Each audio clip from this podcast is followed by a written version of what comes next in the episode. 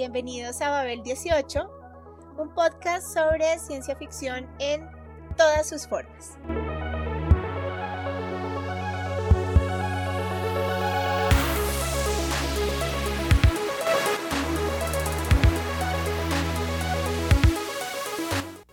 Hola, vamos a hablar hoy de un libro muy interesante, que más que un libro es como en este momento ya una gran franquicia, porque tiene saga, tiene precuelas, secuelas, películas, videojuegos, series y muchas cosas derivadas de lo que fue este libro en su inicio, que se llama Dune. En español, Duna, de el escritor Frank Herbert. A beginning is a very delicate time. Know then that it is the year 10,191. In this time, the most precious substance in the universe is the spice melange. The spice extends life. The spice exists on only one planet in the entire universe. The planet is Arrakis, also known as Dune. Y para hablar de Duna, tenemos hoy con nosotros, como siempre, a Daniel. Hola, Daniel. Hola. Hola, ¿cómo estás? Y a Matos Osorio, invitada muy especial que hace rato queríamos tener con nosotros. Matos, bienvenida.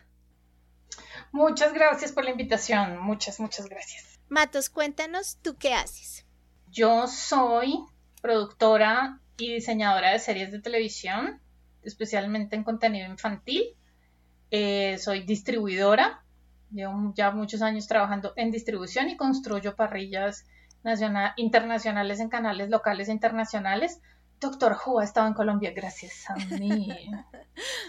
¡Bravo! Eh, ¡Aplauso! Who's for me? Estudio joyería y tengo un canal de YouTube en el que hablo de ciencia ficción, fantasía, Asia, cualquier cosa que se me cruza en el camino para leer. No, no, no tengo mucho criterio, leo casi que de todo. Como los buenos lectores, Matos, leemos de todo un poquito. Bueno, muy bien, bienvenida entonces otra vez y vamos a hablar entonces de Duna. Duna es eh, un libro, inicialmente una novela. Antes de ser una novela, fue eh, una publicación por entregas en la revista Standing. Primero era una novela que se llamaba Los desiertos de Duna, algo así, bueno, no recuerdo ahora el nombre, no lo tengo muy claro. Y eh, luego salió eh, no el Mesías, sino el profeta de Duna, algo así. Y esos dos, esas dos novelas fueron publicadas en la revista Standing entre 1963 y 64, creo, 64-65. Finalmente le fue tan bien en la revista que eh, Frank Herbert publicó en 1965 la novela Duna. Esta novela ganó de inmediato el premio Hugo y el Nebula en el año siguiente, el Nebula en el 66. De hecho, se ganó el primer Nebula novela, primera vez que premiaban con el premio Nebula a novela. Se considera la obra de ciencia ficción más vendida hasta la fecha, el libro de ciencia ficción más vendido hasta la fecha, con más de 12 millones de ejemplares vendidos. Inicialmente fue pensada como una trilogía, una, saga, pero en tres libros. Y eh, Herbert publica en 1969 El Mesías de Duna y en 1976 Hijos de Duna, que le da un cierre a esta trilogía. Sin embargo, fue tan famoso y tan impactante y hubo tantos comentarios positivos que Herbert publicó en el 81 Dios Emperador de Dune y él quería entonces que se quedara en una tetralogía, ¿cierto? Los cuatro libros y hasta ahí llegara. Pero la plata es algo muy chévere, entonces en el 84 publicó una continuación que se llama Los herejes de Dune y Casa Capitular que salió en el 85. Después de eso, en la parte literaria, pues eh, su hijo, Brian Herbert, acompañado de Kevin Anderson, publicó dos trilogías anteriores, como explicando lo que pasó antes. Hay una que se hizo entre el 99 y el 2001, que es Preludio a Dune, Y entre el 2002 y el 2004, eh, la trilogía Leyendas de Duna. Hay otras dos nuevas conclusiones. También eh, entre los dos les, les escribieron en el 2006 Cazadores de Duna y en el 2007 Gusanos de Arena de Duna. Esto pues en la parte, digamos, de los libros. Entonces son, ¿cuántos libros son en total? Muchos. Seis. No sé. Y los demás. Y todos Así, los demás. con desprecio. Sí, Los demás. sí, con mucho desprecio. Luego hablaremos por qué. Bueno, además, hay muchos proyectos. Daniel, Sí, no sé, no sé con qué tanto desprecio, porque por ejemplo, Casa Capitular, ah, ¿y cómo se llamaba? Y Casa Harkonnen, no eran tan malos, bueno, sí son malos, pero no tan malos. son muy malas. Uy, son muy malas. Sí.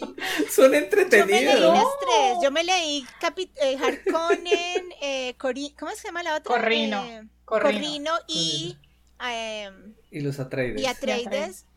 Y la odié completamente. O sea, no, porque es que me cambiaron todo lo que, lo que, no, Sí. no, No, son horribles. no. Y no, y no se metan con el yihad. Es- Por favor. No, es horrible. Yo me leí esa, es espantosa. conversación ahí va a estar intensa. Sí, sí. No, eh, no, sí, sí, bueno. Guardemos el odio para su momento. Sí, sí, el odio para después. Vamos a decir lo que amamos. Eso. Bueno, eh, para terminar esta introducción, pues ah, hubo un proyecto de Jodorowsky que nunca se llegó a realizar, que es la mejor película jamás hecha, que luego vamos a hablar en profundidad un poquito de ella porque es muy divertido todo. En eh, 1984, David Lynch, producido por Dino De Laurentiis, también lanzó Duna, considerada una de las peores películas de la historia de la ciencia ficción. Luego, eh, una miniserie en el 2000 que se llama Duna y otra miniserie que la, completa, que la complementa que es Hijos de Duna. Hubo un proyecto de Paramount que nunca se llegó a realizar y en este momento estamos esperando la película de Denis Villeneuve que pues esperamos que sea muy buena. Ah, bueno, y se está preparando también una serie sobre las Bene Gesserit Sí. que va a ser distribuida por HBO Max, que queremos que llegue muy pronto. Entonces... Básicamente lo único que ha hecho falta es el juego de Atari. Sí, no, pero hay juegos, Hay hay, juegos. muchísimos. Hay juegos, sí, pero no el de Atari. No, No, el de Atari. Atari. El de Es el Atari único que falta. sí. Ok, Atari. El de Atari es el que falta. Hay juegos, pero falta el de Atari. Pero hay muchísimos, hay como, no sé, 40 juegos basados en Duna, sin exagerar. Bueno, muy bien, hablemos un poco entonces de Frank Herbert. Bueno, pues Franklin Patrick Herbert Jr. fue, fue alguna vez un muchacho joven en Tacoma, una pequeña localidad en el estado de Washington, en Estados Unidos. Nació en 1920, no se la llevaba muy bien con sus padres. Igual acá ya empecemos en el territorio del chisme, tampoco nunca se la llevó realmente bien con sus hijos. Era una de estas personas que estaba castigada por su propio intelecto. Vivió hasta 1986. No fue una vida así, uy, qué larga, qué larga, pero tampoco podemos decir que murió joven. Hizo de todo. Hizo de todo este señor. Eh, trabajó más que todo, pues obviamente como escritor, que es lo que más famoso lo hace. Ah, pero durante su vida trabajó muchos años como escritor fantasma. Trabajó muchos años como periodista.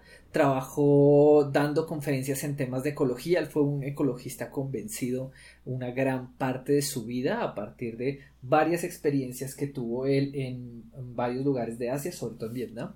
En 1939, así siendo muy joven, para que vean como el tipo de personalidad y el tipo de, de nerdo que era este señor, mintió para conseguir su primer empleo en un periódico que se llama el Glendale Star. Ah, periódico, no, o sea, ¿por qué estoy contando esto? Para que ustedes se den cuenta lo nerdo que era este man. Él mintió diciendo que era un adulto, cuando no era un adulto, para conseguir el empleo de, ténganse de la silla, corrector de estilo. Ok.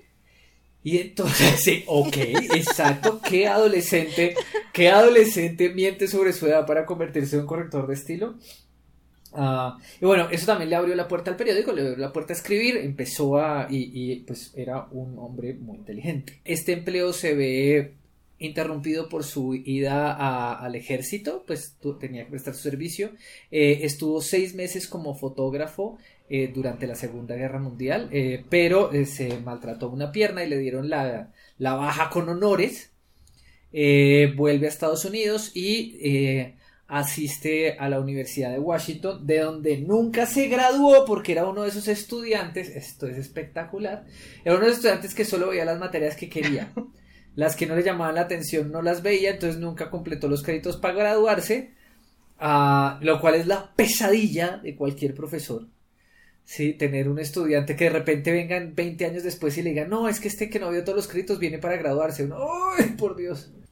Su primera esposa, Flora Parkinson, con quien tuvo una hija que se llama Penny Herbert. Penny Herbert hoy en día tiene 79 años, va a cumplir 80 muy pronto. Eh, supongo que ya la habrán vacunado contra el COVID, porque en Inglaterra todos los viejitos ya están vacunados contra el COVID. Ese matrimonio con Flora Parkinson no duró mucho. Eh, la distancia, la guerra, personalidades diferentes. ¿Sí? Eh, y, y, se divorciaron en el 45. Él, eh, de Tomás, seguía cerca a la universidad y en la universidad conoció a Beverly Ann Stewart, quien sería su pareja la mayor parte de su vida. Ella lo ayudó muchísimo, eh, no solamente económicamente, ella pues cuando Frank Herbert estaba escribiendo Duna, ella fue quien llevó la casa mientras con su empleo. Ella también trabajaba en la parte de corrección de estilo y en la parte de edición de literatura y, como copy editor en, en periódicos. Entonces con el empleo de ella, ella mantenía, mantenía el hogar mientras Frank Herbert escribía Duna. Pero además ella también, pues como sabía de esto, ella también le ayudaba en la escritura, también ayudaba eh, pues como en creación de personajes, o sea, el, sobre todo la primera novela de Duna está muy influenciada por ella. Ellos dos tuvieron dos hijos, Brian Pratt Herbert, que hoy en día tiene 74 años, y Bruce Calvin Herbert, que murió en el 93. Ah, ambos han sido personas muy activas y ambos manifestaron durante sus vidas no llevarse bien con su padre. Desde 1959, pues como ya vimos, estuvo trabajando en Duna, mientras tanto estaban viviendo en una granja que, que también trataba de ser autosuficiente, experimentando con energía eólica, experimentando con formas de cultivo, como, este, esta cosa que él estaba predicando en Duna de, de, la, de la visión ecológica del mundo, también la estaba aplicando en la vida real. El mismo año que, sale la película de David Lynch es el año en, el que Beverly Ann muere. Ella muere de un cáncer, bueno, muere de complicaciones con el cáncer, no directamente del cáncer, sino una cirugía que salió mal y bueno, en fin. Larga historia, ella muere y, después de 10 años haber estado sufriendo, esto, este, el tipo quedó re mal, pero pues igual tenía que proveer para sus hijos y siguió escribiendo. Después se casó, eh, ya, ya, ya siendo un señor muy mayor, se casó con una señora Teresa Scatchellford en el 85, pero él murió en el 86. Desde el 52 él estaba publicando su primera historia que se llama Looking for Something. Estuvo publicada en Starling Stories en el 52. Y su primera novela es del 55 que se llama Under Pressure. Mm. ¿Sí? Y bueno, como les dije, murió en el 86 a la tierna de los 65 años por una embolia pulmonar mientras él se recuperaba de, un cáncer de páncreas que le habían operado satisfactoriamente. Afirmó toda su vida que sus influencias eran Isaac Asimov, H.G. Wells, Heinlein, Paul Anderson y Jack Vance. Y, y ahora nos mira desde el cielo de la especia. Bueno, muy bien. Hablemos de cine, por favor. Eso. hablemos de cine, hablemos de, de la película que nunca fue, de Jodorowsky hay un documental muy interesante sobre eso. Eh, y tengo entendido que están los sketches completos, ¿no? Está publicado todo la, el diseño visual. Hay dos ejemplares existentes de la Biblia de la película. ok. Que es donde está el storyboard, el diseño de vestuario, el diseño de producción, el casting, todo lo que se hace previo a la película. Existen dos ejemplares de eso. Pero yo de verdad doy muchas gracias que sea la mejor película nunca hecha. Exactamente, yo creo que estamos increíblemente de acuerdo en esto porque la visión surrealista de, de Duna no creo que hubiera sido, o sea, demasiado arte. No, pero es que además tenía una gente loquísima metida, porque estaba él, eh, eran Jodorowsky y Moebius los que estaban haciendo todo el diseño general, ¿cierto? El guion y toda la cosa, la adaptación. Era Higer para hacer el diseño visual, que hubiera sido brutal. Realmente puedo imaginármelo, me hubiera gustado muchísimo. Eh, a mí personalmente me gusta tiene un límite, ¿no? Yo creo que es que no se puede imaginar a Moebius y se puede imaginar a Geiger, pero juntos no. Ahí es donde empiezan los problemas. Y a Jodorowsky además, y a Jodorowsky trabajando con ellos. Y, a, dirigiéndolos. Y a Dalí trenzándose el bigote. Es como... El cuento de Dalí es buenísimo. Dalí como, como el emperador Padishah. Sí. Senta, ¿Cómo era lo de a que Dalí dijo que sí, pero que el trono de Padishah tenía que ser un inodoro con dos delfines? Y tres millones y de le dijeron que bueno. Sí, sí, sí. Sí. Y le dijeron que bueno, que sí, que claro.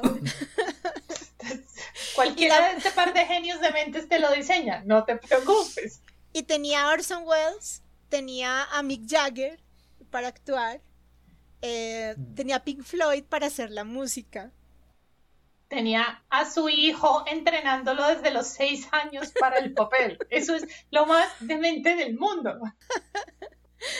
Menos mal eso no le causó problemas al muchacho y hoy es un día es el adulto más sano del universo. Hoy en día es un señor que para nada hace cosas locas. Nada, cero, ser humano estable y bien formado ejemplo de papá. Mi hijo dice que, que, no hubiera podido realizarse la película porque no había suficiente LSD para hacerla. Pero... sí, yo creo. Pero lo mejor es la razón por la que no se hizo, que fue que iba a durar 10 horas. Y los, le dijeron, por nada del mundo va a durar 10 horas esta película. Hoy en día le dirían, perfecto, es una miniserie de Netflix y sale. Tal cual.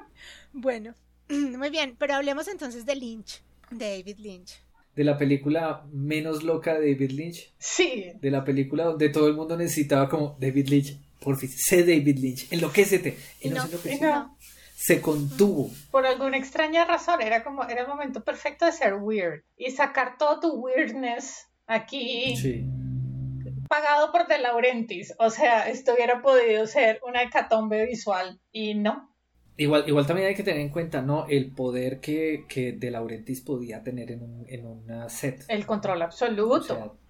Absoluto. O sea, es que frente a De Laurentiis no había ni un banco que se le pusiera enfrente. O sea, es como, ah, necesitas más millones, toma. Entonces también, yo creo que, yo creo que una cosa que sí le hubiera pasado a David Lynch ahí fue, vamos a hacer esto. Y les decían, no, pero y esto y esto, no. ¿Y qué, ¿Y qué tal si este pedazo de la peli no se entiende? No, que se entienda. Ah, ¿y qué tal si dejamos abierto acá? ¿Es un gusano? ¿No es un gusano? Este gusano es más bien una chica. Ah, no, es un gusano. Supongo que fue así, la verdad. Obviamente esto, detrás de esto no está documentado. Ese detrás de cámaras es el que uno pagaría por conocer. Sí, o sea, que la hija de Laurentis un día se sentara a echar ese chisme que es como, ¿cómo fue esto detrás de cámaras? Esto hubiera sido fantástico porque de verdad aclararía un montón de cosas de por qué la película es como es. Porque es muy rara, porque es una adaptación que no es una adaptación. O sea, que sigue como la estructura de la novela, pero que no la termina adaptando en términos visuales. Termina yéndose por otro lado y construyendo otras justificaciones para las cosas. ¿sí? Nadie sigue a Paul porque sea un gran líder, sino porque tiene un arma mágica. Como debe ser. Yo, yo igual, igual voy a abogar por todos los directores del universo, incluido Denis Villeneuve. Pasar de la literatura a lo cinematográfico implica un cambio que no solamente es formal, sino que también es social. ¿Sí? Y creo que Matos y yo de una vez empezamos a hablar de, de Laurentis y de los hijos y de los tíos. Y es que una película nunca es realmente la obra de una sola persona. Ni siquiera genios controladores como Stanley Kubrick son los únicos creadores, sino que son agenciadores de otros, de otros eventos. Esto va a que a que gran parte de lo que se está produciendo dentro de, todas estas escenas y de toda esta, eh, digamos así, entre comillas, adaptación, también es adaptar múltiples miradas del texto original, que es una cosa que pasa con Frank Herbert mucho, y es que la lectura de los libros de Frank Herbert es ideológica. Cuando yo leo, yo, yo entiendo lo que quiero del libro de Frank Herbert. Yo, si lo leo en un momento de mi vida, voy a entender, voy a quedarme con la parte de, de las de, de, los reyes y las peleas y si yo lo veo en otro lo leo en otro momento de mi vida me voy a quedar con la parte ecologista. Si yo lo leo en otra parte de mi vida me voy a quedar con la parte de, de anti máquina anti tecnología anti anti inteligencia artificial. Y lo, más loco de, la forma en que están escritos estos libros es que todos estos no son temas que salen de vez en cuando, sino que están presentes todo el tiempo dentro de los libros. Entonces, como, el como los temas están presentes todo el tiempo, cuando yo leo Duna, al final leí lo que otro autor me hubiera votado en cinco historias diferentes eh, o en momentos inclusive diferentes del libro, lo leí todo cruzado. Entonces yo al final no sé cuál de todos esos temas es el más importante del libro, solo sé que el libro es bueno y que me gustó, pero, pero ideológicamente no sé. Entonces, para hacer una de estas películas hay 20 personas y entonces el joven lo leía y decía, no, esto acá hay que el desierto, y de Laurentis, segurísimo de Laurentis, tenía en la cabeza unos escenarios gigantes y tenía en su cabeza la arena, porque él ya había filmado películas así de desierto, él ya, pues, un par de películas X que, que había grabado previamente en desiertos de Laurentis y, entonces él tenía en su mente y además todo el equipo de producción de, él que viene también con esa experiencia, entonces que vienen, además que vienen con una tradición de, dirección de arte muy grande. Y todos ellos tienen unas imágenes. Y entonces claro, llega esto y es demasiado. Y escogieron a David Lynch, que, que además David Lynch es como, bueno, entonces vamos a, vamos a bloquear pelados, ¿listo? Vamos a, vamos a, hay que, ese respeto que siempre David Lynch ha tenido por el espectador, que acá es gracioso decir que es ah, como una especie de, de decir vamos a bloquear, pero realmente David Lynch confía mucho en la persona que está viendo y confía en que su mente puede crear cosas. Entonces David Lynch te deja, te bota imágenes, te bota cosas para que tú construyas la historia, para que tú la pienses, para que tú la sientas. ¿Sí? Y acá también lo va a hacer a menor medida, porque obviamente no lo dejaron ser como David Lynch, pero lo hace también. Y entonces, claro, hay todas estas secuencias que a veces son incómodas, a veces son aburridas, a veces, a veces son increíblemente divertidas, entretenidas, súper claras y luego otra vez son confusas. Entonces está como, podemos llamarlo con el término técnico de sancocho. Dicho esto, dicho esto, hay que entender que David Lynch proviene de una tradición que va, que va hasta Beckett, en la que eh, estamos buscando crear una disociación entre la experiencia del espectador y, y la obra cinematográfica, ¿no? Lo que te digo, David Lynch está dándote tiempo para pensar, dándote el espacio para pensar también. Entonces, hay, hay un, está tratando de generar un distanciamiento entre la forma en la que el actor procede, procede procesa frente a la máquina, frente a la, frente a la cámara que lo está grabando. ¿sí? Eso que tú percibes como esa incomodidad son tiempos que se están dejando, por ejemplo, a veces se dejan cuadros extra entre toma y toma entonces hay unos silencios ahí que uno no alcanza a entender, hay unos espacios que se están dejando, hay unos aires que está dejando a nivel composicional que son súper bizarros e incómodos para un espectador y que acaban ah, ayudando a que uno no conecte con Paul Atreides, como en el libro. Y además hay un casting que es increíblemente sólido. O sea, uno ve esa lista de actores y son actores de escuela, además británica, casi todos, que se ponen en escena. Toda la película es una gran puesta en escena frente al desierto. Entonces, claro, son actores que vienen del teatro y, que comparten las tablas con el cine, como Max von Sydow, o sea, todos estos señorononones que hacen parte de esta película le daban en ese momento, que es mitad de los ochentas, ¿sí? una solidez a la película frente a muchas otras cosas que estaban pasando en los ochentas, digamos, además, era como, es una película que contrasta también mucho con su época. Y yo creo que esa es finalmente una de las razones que la han ido convirtiendo con el paso de los años en un clásico muy, muy de como, cuando uno le gusta el cine B, o sea, que no necesariamente está buscando una película de una calidad particular, pero sí está buscando como una serie de momentos que impactan posteriormente. Finalmente, la película sí es un referente cultural y sí ha tenido una repercusión clara, no solo en el cine de ciencia ficción, sino culturalmente. Es que entre eso y los memes de gatos, que son gusanos de arena, pues llenamos gigas, porque a pesar de que haya sido un gran fracaso económico y un gran fracaso con la crítica en los ochentas, sí tenía unos elementos muy sólidos que son las que finalmente hacen que no se haya perdido en la historia del cine ni en la historia de la cultura. O sea, como que con tanta película efímera que se ganó miles de Óscares ese mismo año, eh, esta es la que sigue, la que sobrevive a pesar de. Sí, pero bueno, yo voy a, yo sigo hablando aquí muy profanamente, ¿no? Yo soy una profana en esto.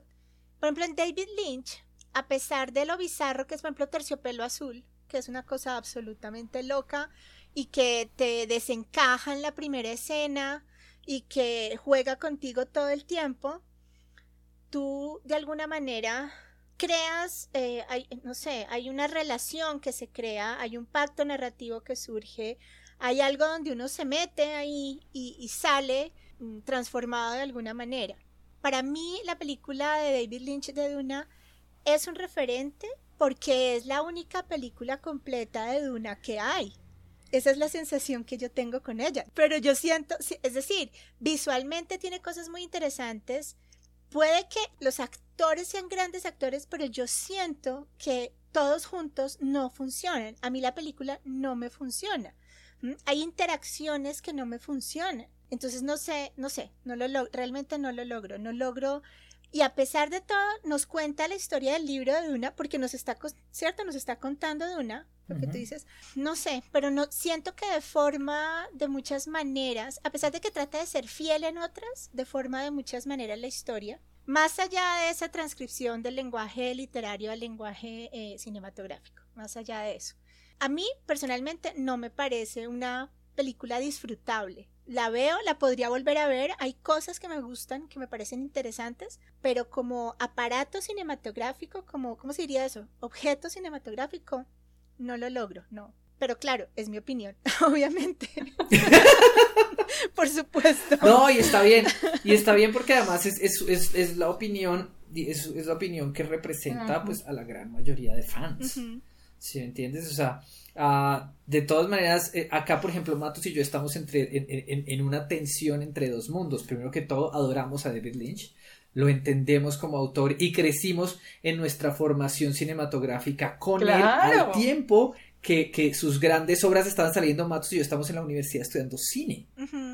Entonces éramos, o sea, era, era como uno de los tiempos de Lynch. nuestros profesores adoraban a David Lynch, nos lo ponían de ejemplo. Entonces, como que tenemos y, entendemos eh, las mecánicas del cine eh, no armónico de David Lynch, por ejemplo. ¿sí? Ese tipo de cosas que, para nosotros son dentro, de, dentro del esquema de lo que nosotros entendemos como lo fílmico, funciona perfectamente. Pues claro, para los fans no. Ahora, la otra tensión que tenemos Matos y yo es que ah, es, Duna. Porque, porque los libros de Duna.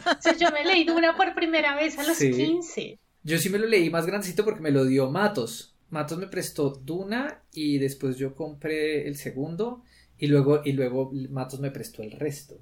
Sí, y, fue gracias a ella que yo lo conocí. Hace poquito realmente, hace 25 añitos nomás. Nada más. Ayer. Yo la verdad no sé cuándo lo leí, te voy a decir la verdad, no sé cuándo lo leí, pero sé que es, es como que lo integrado a mi imaginario de ciencia ficción, pues es un referente absoluto, al que vuelvo una y otra vez y es una delicia volver una y otra vez, y ni siquiera todo el libro, sino a partes del libro, ¿no? Y realmente para mí es un libro que da lugar, así como muchas historias de Asimov son origen de, de muchas cosas posteriores en la ciencia ficción, Duna yo creo que fue un hito para muchas cosas que pasaron más adelante también en la ciencia ficción. ¿Qué piensan ustedes de la influencia precisamente de Duna sobre Star Wars? Que también es algo que se discute mucho. Eh, no es que se discuta, es que se señala. Es como, no, creas que Star Wars es tan original. Mira, mira, mira, mira, mira, mira, mira, mira. Y me canso de decirte, mira. Es, es más con que finalmente, claro, con el paso del tiempo son cada vez menos las obras que siguen siendo relevantes. Sí, hay eh, obras de vida completas que ya no son referentes en la ciencia ficción y hay cosas que permanecen porque precisamente siguen teniendo esa influencia. Que a veces es extraño decir por qué Duna cuando a veces parece tan árida como las dunas del libro, pero precisamente es la complejidad la que le permite sobrevivir. Y productos más sencillos como Star Wars pues se alimentan de este tipo de cosas más complejas. O sea, a, la vez que Star Wars se alimenta de Duna, se alimenta de los cuentos de hadas. O sea, la, cantidad de influencias que tiene, pero convertidas en un producto más sencillo y que se recarga más en lo visual, finalmente. No tanto en la historia, porque la historia es la clásica del cuento de hadas. Pero, el grupo guerrillero trata de derricar al, gobierno legal.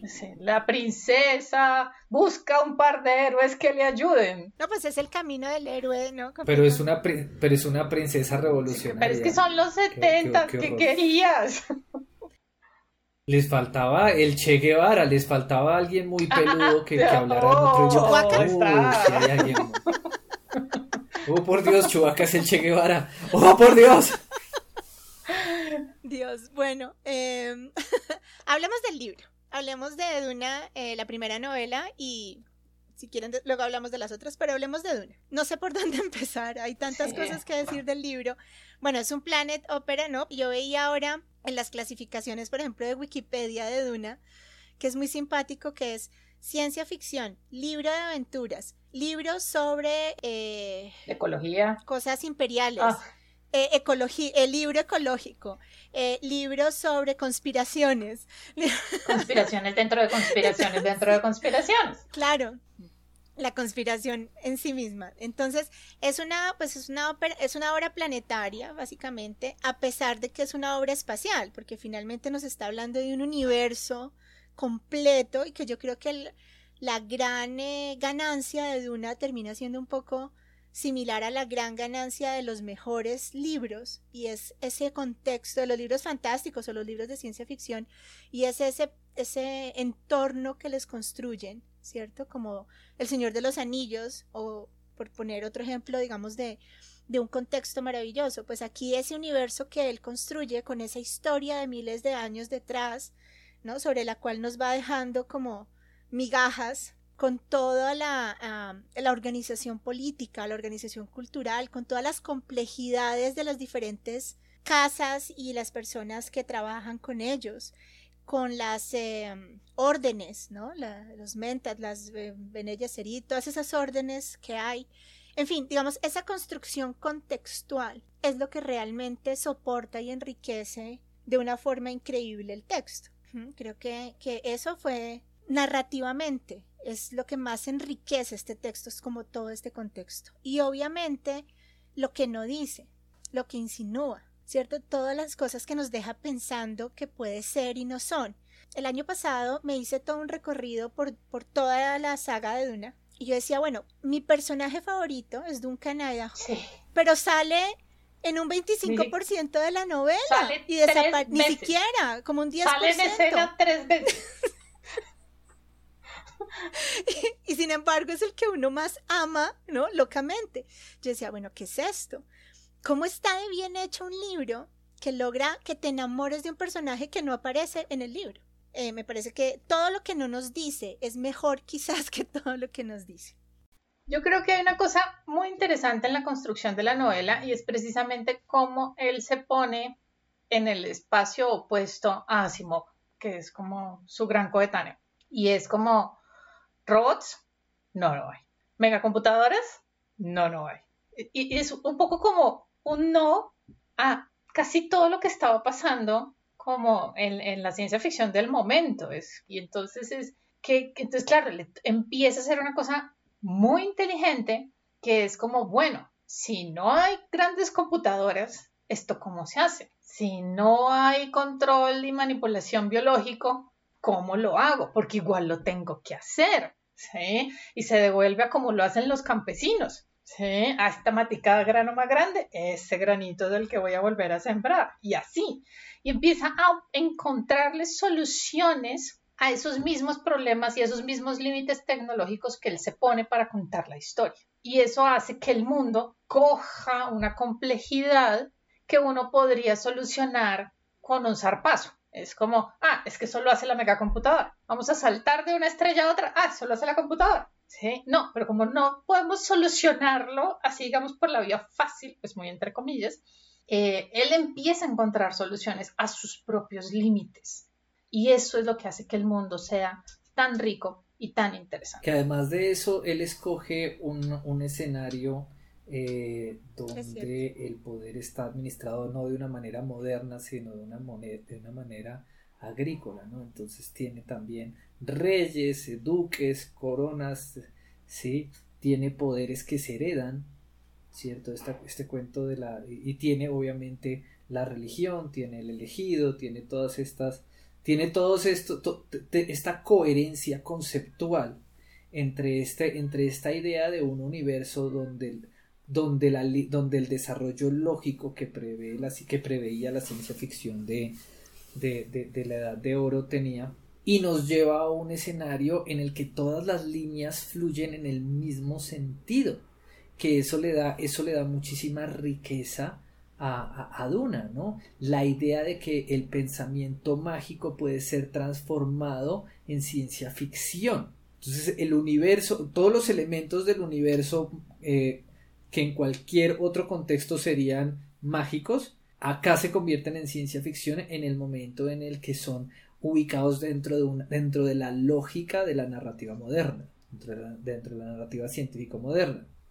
Eso, eso es un gran logro porque entonces además le dio a él la oportunidad de crear un universo increíblemente rico donde yo puedo contar casi que cualquier historia porque existen cosas como existen planetas como Arrakis que tiene un ecosistema, una forma, una cultura, un idioma, ¿cierto? Y está el otro planeta que tiene, se me olvidó el nombre de, de donde vienen los Atreides. Caladan. Caladan. Caladan.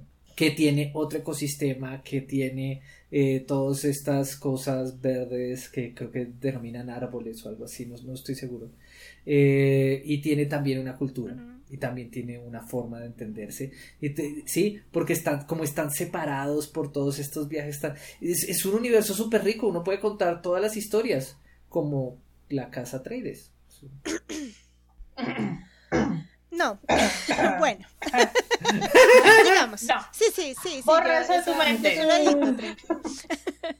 A mí me gusta mucho también cómo construye lo que, eso también lo, dije antes, la construcción del personaje, no solo de Duncan y Idaho, que es eh, encantador, sino en general de Dama Jessica, del Duque Leto. Uno alcanza a, admirar profundamente a Leto, uno alcanza a conocer hasta lo más sutil de los Fremen, ¿cierto? De cómo viven los Fremen, casi a querer estar en un, eh, ¿cómo se llaman?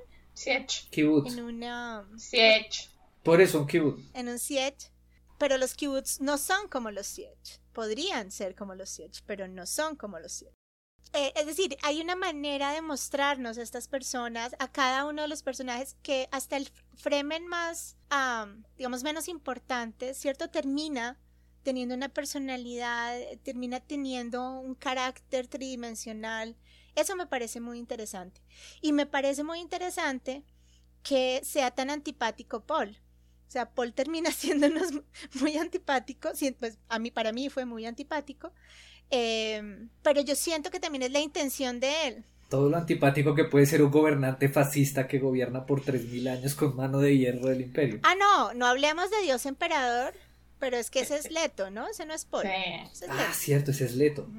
Oh, wow, sí, sí, Recuerda que Paul es el gran cobarde del final. O sea, es como, hay millones de muertos, mejor me voy al desierto. Sí, ah, estoy ciego, pero igual puedo ver, pero no me importa, estoy ciego, me morí. Ya. claro que, sí, no, no sé, es como, en fin, siento que él hace una construcción de los personajes realmente muy interesante, muy, muy interesante.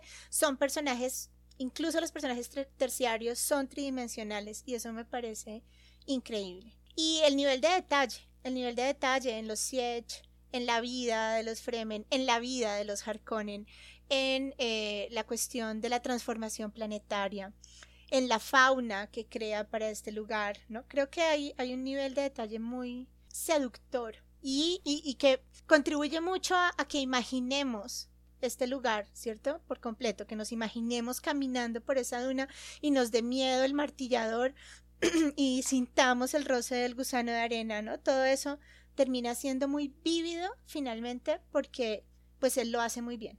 Yo creo que lo que tiene ahí cada personaje es que tiene un motivo. Todos tienen un motivo, una razón para actuar como actúan. Y él te la dice tú no tienes personajes con agendas secretas o sin agenda. Como pasa en muchos libros que hay un personaje sin agenda, que está ahí para que le hablen y haga cosas, sí, como que no tienen un poco ni agencia en sí mismos, son como eh, instrumentos de la historia. Pero aquí todo personaje tiene un motivo y una razón, y te la dicen, aparte de lo que no te dicen. Sí, pero en principio te dicen las cosas, entonces ese personaje tiene un lugar claro en la historia, tiene unas, tú entiendes por qué hace lo que hace, o te sorprende cuando te das cuenta que tenía además una agenda oculta, y por eso es que son exitosos todos esos personajes pequeños, porque así están poco tiempo en pantalla, tú entiendes por qué están ahí. No hay, aquí no hay personajes decorativos, ni, ni, ni, de apoyo al, a los demás personajes es como, como esos personajes a veces, esos libros que tienen como cinco protagonistas y tres nunca hablan, o cuando hablan es para decirle al protagonista, sí, tienes la razón.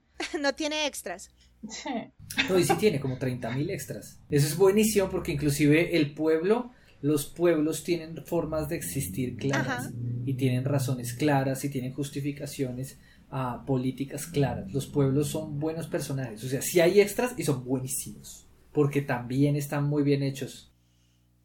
Bueno, eh, hablemos de la política aquí, de las intrigas. Hablemos de, de todo este hilo de conspiraciones dentro de las conspiraciones. Claro, es que son demasiado complejas. claro, es que uno por cuál empiezo, es la gran pregunta. Es como, a ver, vamos con la del poder ya establecido que está maquinando todo el tiempo para seguir siendo el que está en el poder. Vamos con las Bene Gesserit que llevan 10.000 años tomándose el poder lentamente, porque esencialmente están ya en todos los lugares. Solo les falta la cereza. Bueno, los Tleilax no tanto, ellos están frescos porque los dejan hacer lo que les da la gana. Lo mismo que X. Los sí. e X. Esos no tienen tanto problema porque los dejan hacer todo lo que quieren y no les importa. La Choa no quiere perder el poder.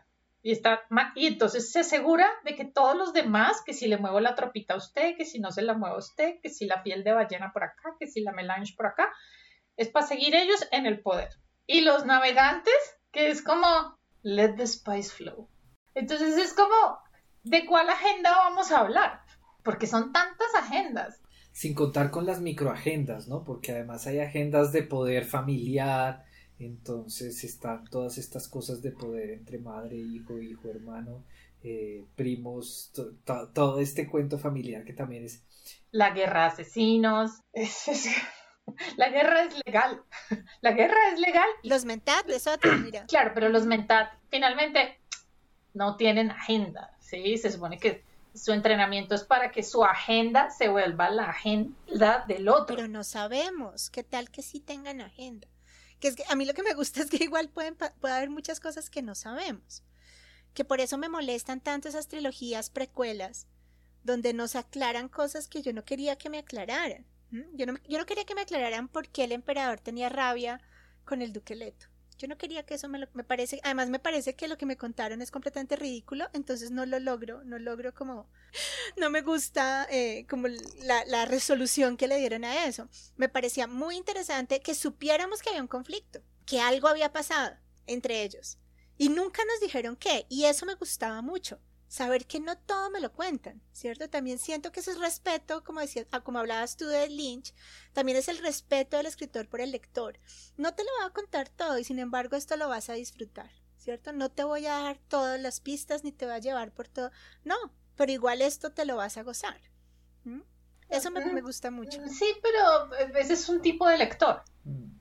También es el tipo de lector que quiere saberlo todo y que quiere que le cuenten todos los detalles y que quiere poder armar con claridad su mapa mental de 10.000 años para atrás hasta los 30.000 más de, el, todos gusanos. Y les parece fantástico y, y, es el tipo de lector que es ávido por los detalles. Entonces digamos que para ese tipo de lector pues está bien. Lástima que se las escribieron tan mal porque yo creo que se merecían una cosa más inteligente en términos del plot y la trama, no necesariamente escritural, porque son todos señores que escriben bien, pero sí como más como más exigente y menos condescendiente con el lector, que siento a veces que es como los libros, como, bueno, voy a sacar la plastilina y te voy a explicar cómo fue el jihad. Que también... Y es como...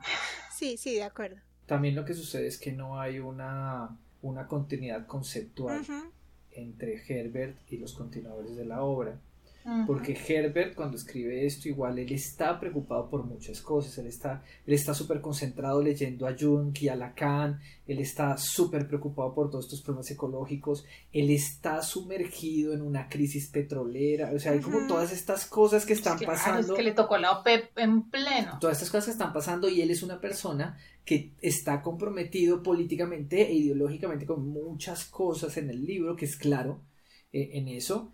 Eh, y el problema es que cuando alguien continúa mi obra, pues no va a estar comprometido con las más cosas que yo, así quiera, así quiera hacerlo, eh, no, no, no lo va a hacer. Y, y, pues obviamente ahí es donde empiezan a pasar esas fallas, por ejemplo, que, que, María Magdalena siente. No, y además porque hay contradicciones, hay cosas que en Duna nos cuentan de una manera y en las precuelas las dicen, las cambian, las dicen de otra. Eh, y eso a mi, a mi neurosis, a- al neurótico que vive en mí, para- eso es dramático. A mí esas inconsistencias me molestan profundamente. Pues, eh, en fin, volvamos al libro original. Hablemos de la ecología en Duna.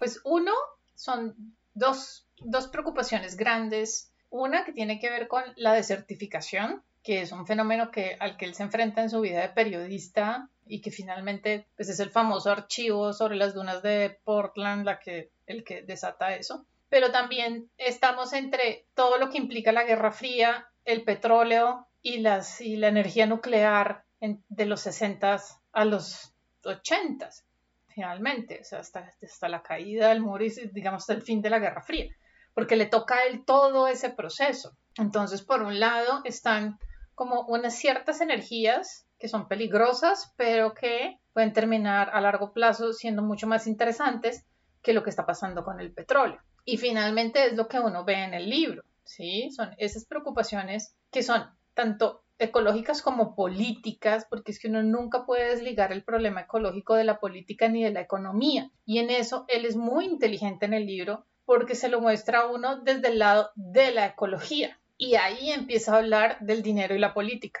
Entonces, claro, a él le tocaron momentos gravísimos, pues porque es que le toca la construcción de las primeras, la popularización más bien de la energía nuclear, ¿sí? Y empieza todo el reemplazo, pero además la guerra del petróleo. Es que, es que ese es un tema que ya, que para nosotros es distante porque ahora decimos como en chiste que un barril de petróleo cuesta menos de un dólar el, el galón. Y, y es un chiste, es como, uy, qué barato.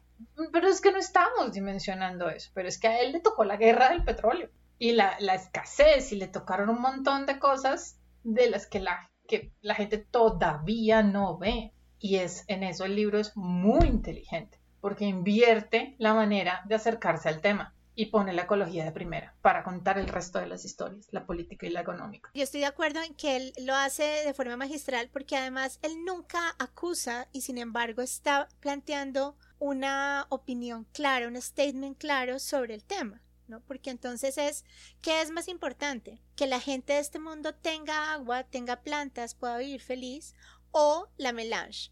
¿Qué es más importante acá?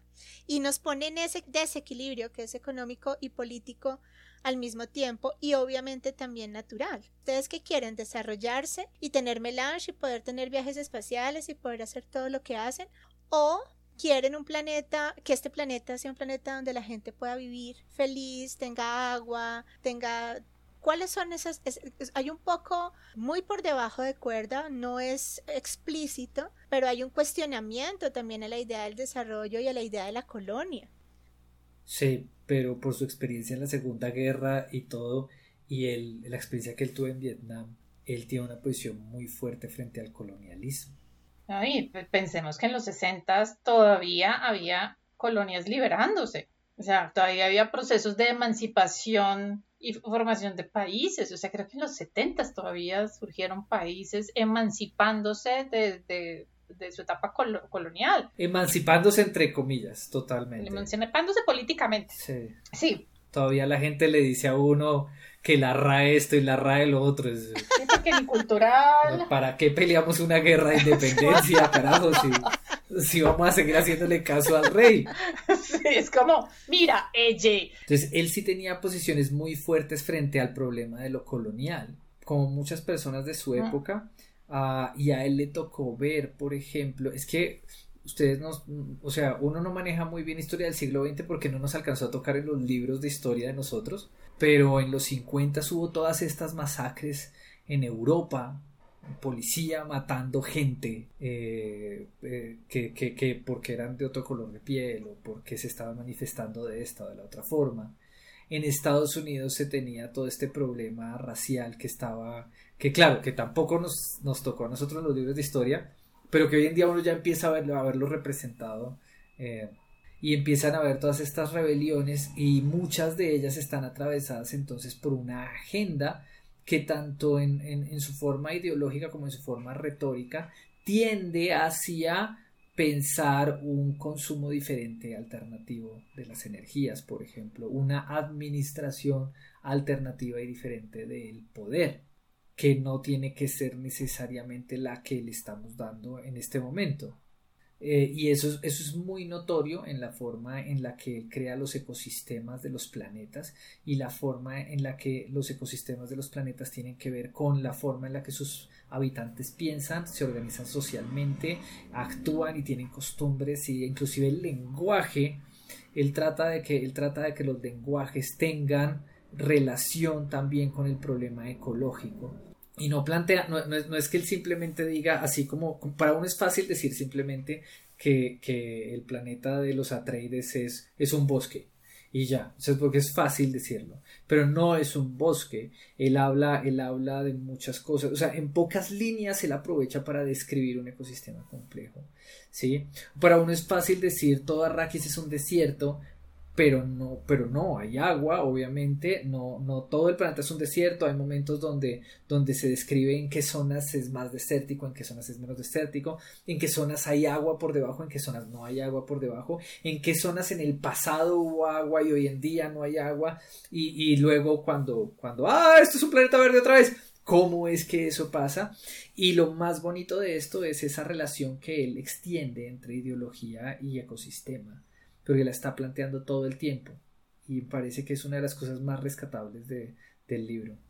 Es que es claro en él, y creo que es el primero final, pues, o sea, finalmente por eso lo es, en que la ecología es un problema político, ¿sí? Porque antes es un problema, antes o en, en, sus coetáneos y incluso todo lo que viene después es como un problema estético. ¿Cómo es este planeta? Oh, este planeta es de árboles de hojas rojas y el cielo es verde. ¿Por qué? Porque, ajá. Porque se me parte. Porque nada. Sí, porque necesito que sea diferente al otro, a lo Star Wars, ¿sí? Que muestra la fotico del planeta y este planeta es verde. Y se llama así. Y el siguiente planeta es rojo y se llama así. O sea, ajá, porque, ajá, porque necesito que sean diferentes. No porque hay unas razones para que eso sea diferente. ¿Sí? Caladan además es la antítesis, porque Caladan es océanos. Y la ropita de qué está hecha? De piel de ballena. Sí, o sea, ¿dónde se guardan las espadas? Son cámaras de piel de ballena. El cinturón es de piel de ballena. Tres palabras para armar una ecología, ahí está, ¿sí? Es una ecología que se puede dar el lujo de tener materiales orgánicos para el día a día. Eso ya es costoso. Entonces, poner en su lugar la política no como un problema electoral ni un problema de, regente o de gobernante. La política es mucho más que eso. Y aquí es donde, digamos, de los primeros libros en los que uno puede ver claramente, o para mí sobre todo, porque yo lo leí a los 15 años, era como, a mí me dimensionó el aspecto político de la política. Es como hasta dónde llega la política que no es un problema electoral. Claro, por supuesto. Y también la idea de comunidad cómo los Fremen son una comunidad y, se, piensan como comunidad.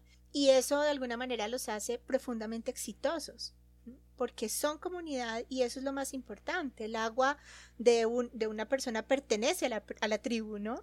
El agua no solo pertenece a él mismo, o sea, su cuerpo no es ni siquiera su cuerpo. Y eso es bien interesante, eh, cómo conviven en la comunidad, cómo las habitaciones se separan por cortinas, ni siquiera hay como separaciones muy claras.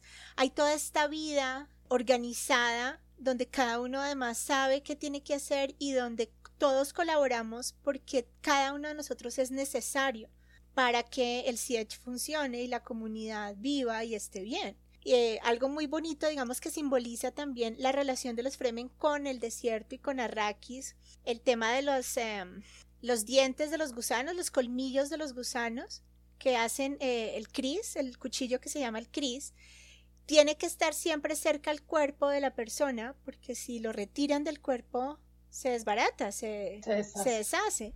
Se, pulveriza. Exacto, entonces es, es, una cosa tan orgánica que hasta algo que me va a servir para matar, un cuchillo, un arma para defenderme, tiene que estar cerca de mi piel y de mi cuerpo. Yo siento que hay un tema de lo sinérgico y de lo orgánico y de lo ecológico entendido como el sistema eh, biótico completo, ¿no? Que funciona y que se retroalimenta.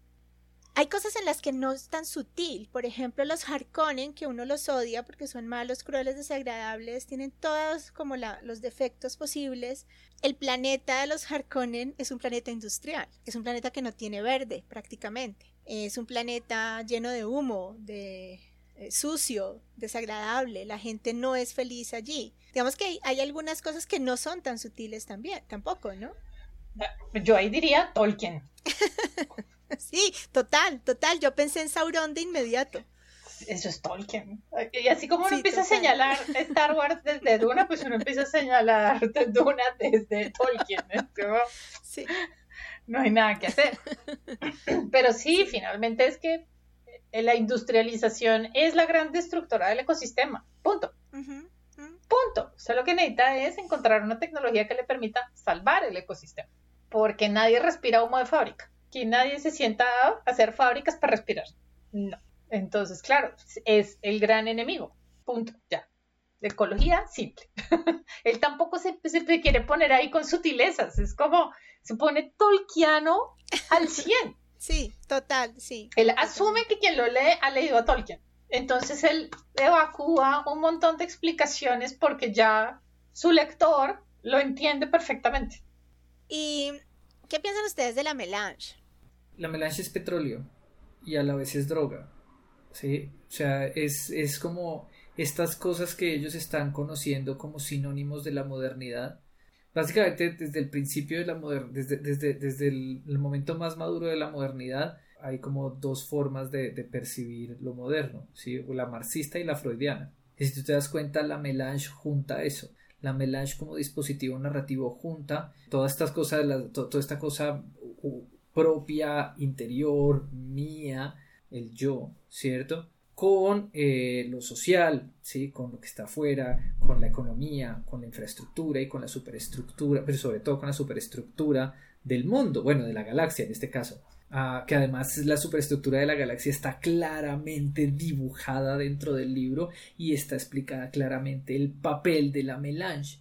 Entonces, a mí me parece que es un muy buen momento eh, para haber vivido siendo escritor porque justamente eso que, eso que él está describiendo con la melange está, está en boca de muchas personas frente a, frente a lo que se podía hacer con el petróleo en esa época. Para nosotros hoy en día, nosotros hoy en día damos por sentado como que el petróleo existe y ya, pero en esa época todavía eh, eh, la gente se maravillaba de las cosas que se podían hacer con plástico de los 10.100 millones de usos que tiene el petróleo, que es ridículo para todas las cosas que puede servir el petróleo. La más boba de las cosas que hace el petróleo es servir de combustible. Eso es como que quemar petróleo es la cosa más ridícula del mundo teniendo en cuenta todo lo que se puede hacer con el petróleo. Y en esa época ellos ya veían, el petróleo literalmente era un líquido sagrado y tenía nombres así como el oro negro y eh, todo ese tipo de cosas que hoy en día nos parecen como extrañas, como, como inclusive hasta graciosas hablarlo pero, pero en ese momento, en el momento en que se escribe este libro, hay una sustancia en el mundo que es igual que la melange, que es el petróleo. Y que y esto es una preocupación constante en la mente de todas las personas.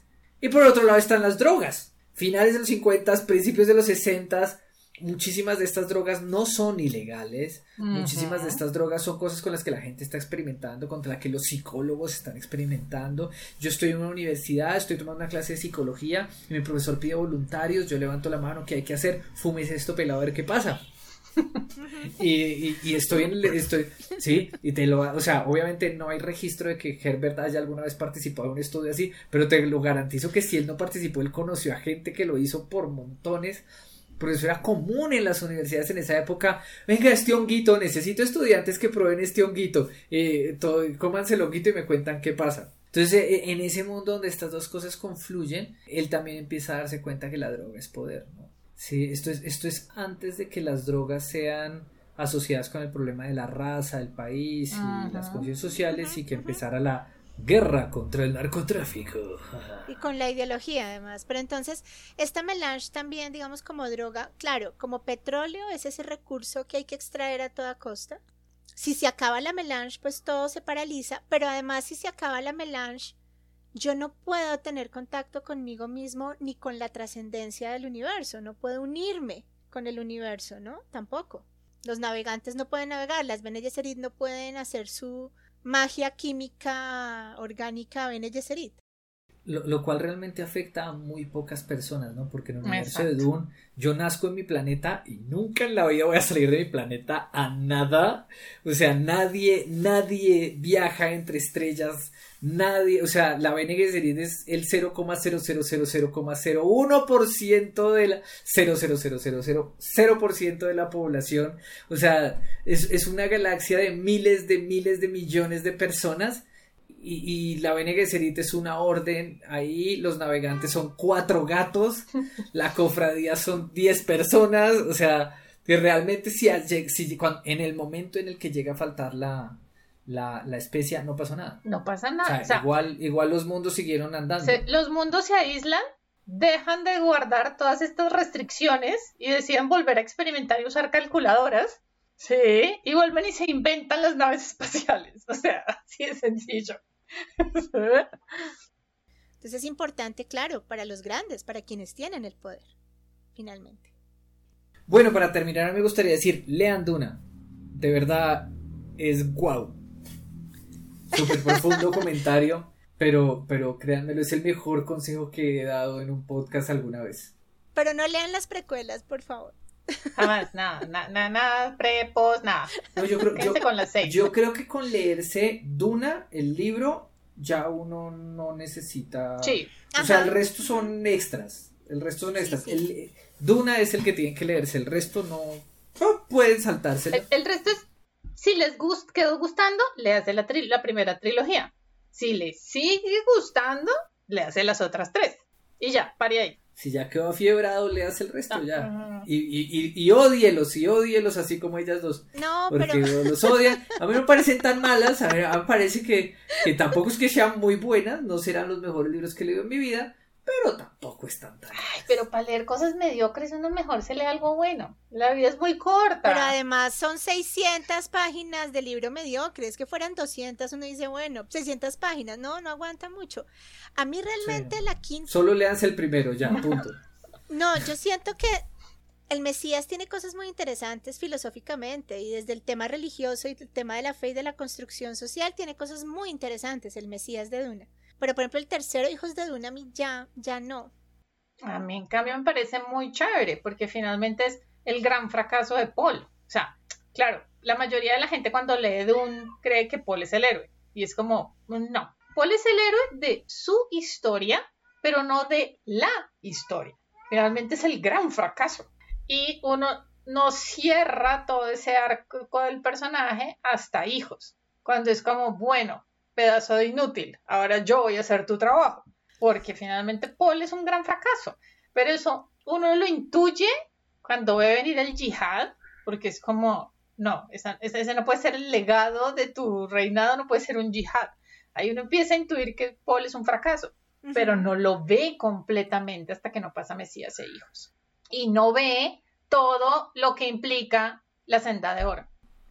Para las personas que nos están escuchando, eh, con muchísimos personajes de Duna uno no se siente cómodo. Eso es bueno. eso es bueno porque, porque no es una historia de personajes, es una historia de planetas. y, es, y está bueno odiarlos, y está bueno, está bueno despreciarlos, está chévere eso, de verdad funciona muy bien.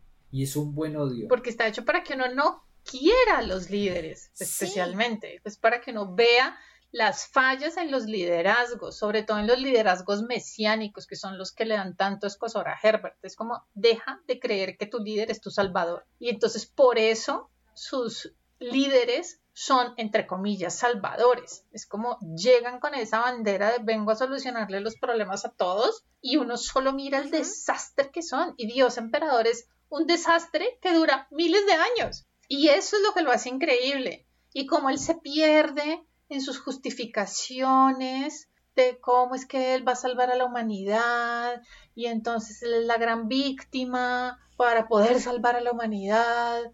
Es fantástico. Es estar en la cabeza del loquito. Y lo peor del cuento es que, y lo peor del cuento es que todo el mundo en el imperio va a votar por el que diga él, porque, porque Leto. Sí. Yo estaba pensando lo ¿Usted mismo. por qué va a votar? no por el que diga Leto. No ya, quería sale. meterle política a esto, pero estaba exactamente pensando lo mismo. No, pues es, es, es un libro de política. Claro. A, a ver, empezamos a hablar de política cuando dijimos Sí, sí, vamos sí, a hablar sí. de. Duna. Bueno, em, Matos, para terminar. Para terminar, tengo muchas ganas de ver la película. Sí, ya casi. Muchas ganas. Porque, sobre todo cuando se anunció el casting y se anunció a Jason Momoa como Duncan Idaho, fue como, es un gran Duncan, es un gran Duncan. Tengo muchas ganas de ver eso. Eso va a ser muy bonito.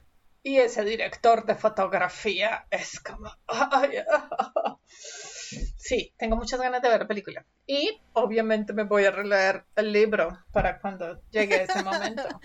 Hay que volverlo a leer. Bueno, yo lo leí el año pasado. Yo el año pasado me hice maratón literaria de Duna. Pues es que yo sigo esperando la que traigan la versión nueva con la traducción revisada, que me parece chévere, pero pues nada que llega y no creo que vaya a llegar a estas alturas del partido. Bueno, vamos, para terminar entonces yo quería leer La letanía del miedo de las Bene que a mí personalmente me ha ayudado mucho en la vida. Y mm, dice así, no conoceré el miedo. El miedo mata la mente. El miedo es el pequeño mal que conduce a la destrucción total. Afrontaré mi miedo. Permitiré que pase sobre mí y a través de mí y cuando haya pasado giraré mi ojo interior para escrutar su camino. Allí, por donde mi miedo haya pasado, ya no quedará nada, solo estaré yo. Bueno, Matos, muchísimas gracias. Gracias por Gracias. estar acá, No. qué rico. Esperamos tenerte mucho más aquí. Cuando quieran, agradezco mucho la invitación y cuando me quieran aquí estaré. Em, Daniel, muchas gracias. Siempre es un gusto. Eh, Matos, ¿dónde te pueden encontrar? ¿Dónde te puede seguir la gente? Twitter, Instagram. En Twitter es arroba matitos, en Instagram es a Matos le gusta leer, igual que en YouTube, que es el canal de Booktuber. Que es muy bueno. Ahí está, a Matos le gusta leer. Sí, excelente. Gracias. Sí, los invitamos a que sigan el canal de Matos. A Matos le gusta leer. Daniel, ¿y a ti dónde te encuentran? Ahí me encuentran en YouTube con Estereoscopio. Se llama Estereoscopio. ¡Telescopio! Eh, me encuentran en, eh, en Instagram como de monje, en Facebook de monje A, en Twitter Daniel Monje. Pero haciendo recomendaciones, hay que ver Estereoscopio también. Es muy divertido. Oh, y, yeah. Y vale mucho la pena todo lo que estos señores locos hablan sobre libros. Y pues nada, a mí me encuentran en Twitter como arroba magatorres, en Instagram arroba magagatitos. Y cualquier comentario, eh, cualquier sugerencia, pregunta, nos pueden escribir a babel18podcast.gmail.com y también nos encuentran en Twitter como babel181 y en Instagram arroba babel18 raya al piso podcast. Si les gustó este podcast, eh, compártanlo, cuéntenle a sus amigos amantes de la ciencia ficción. Muchas gracias y hasta pronto. Chao.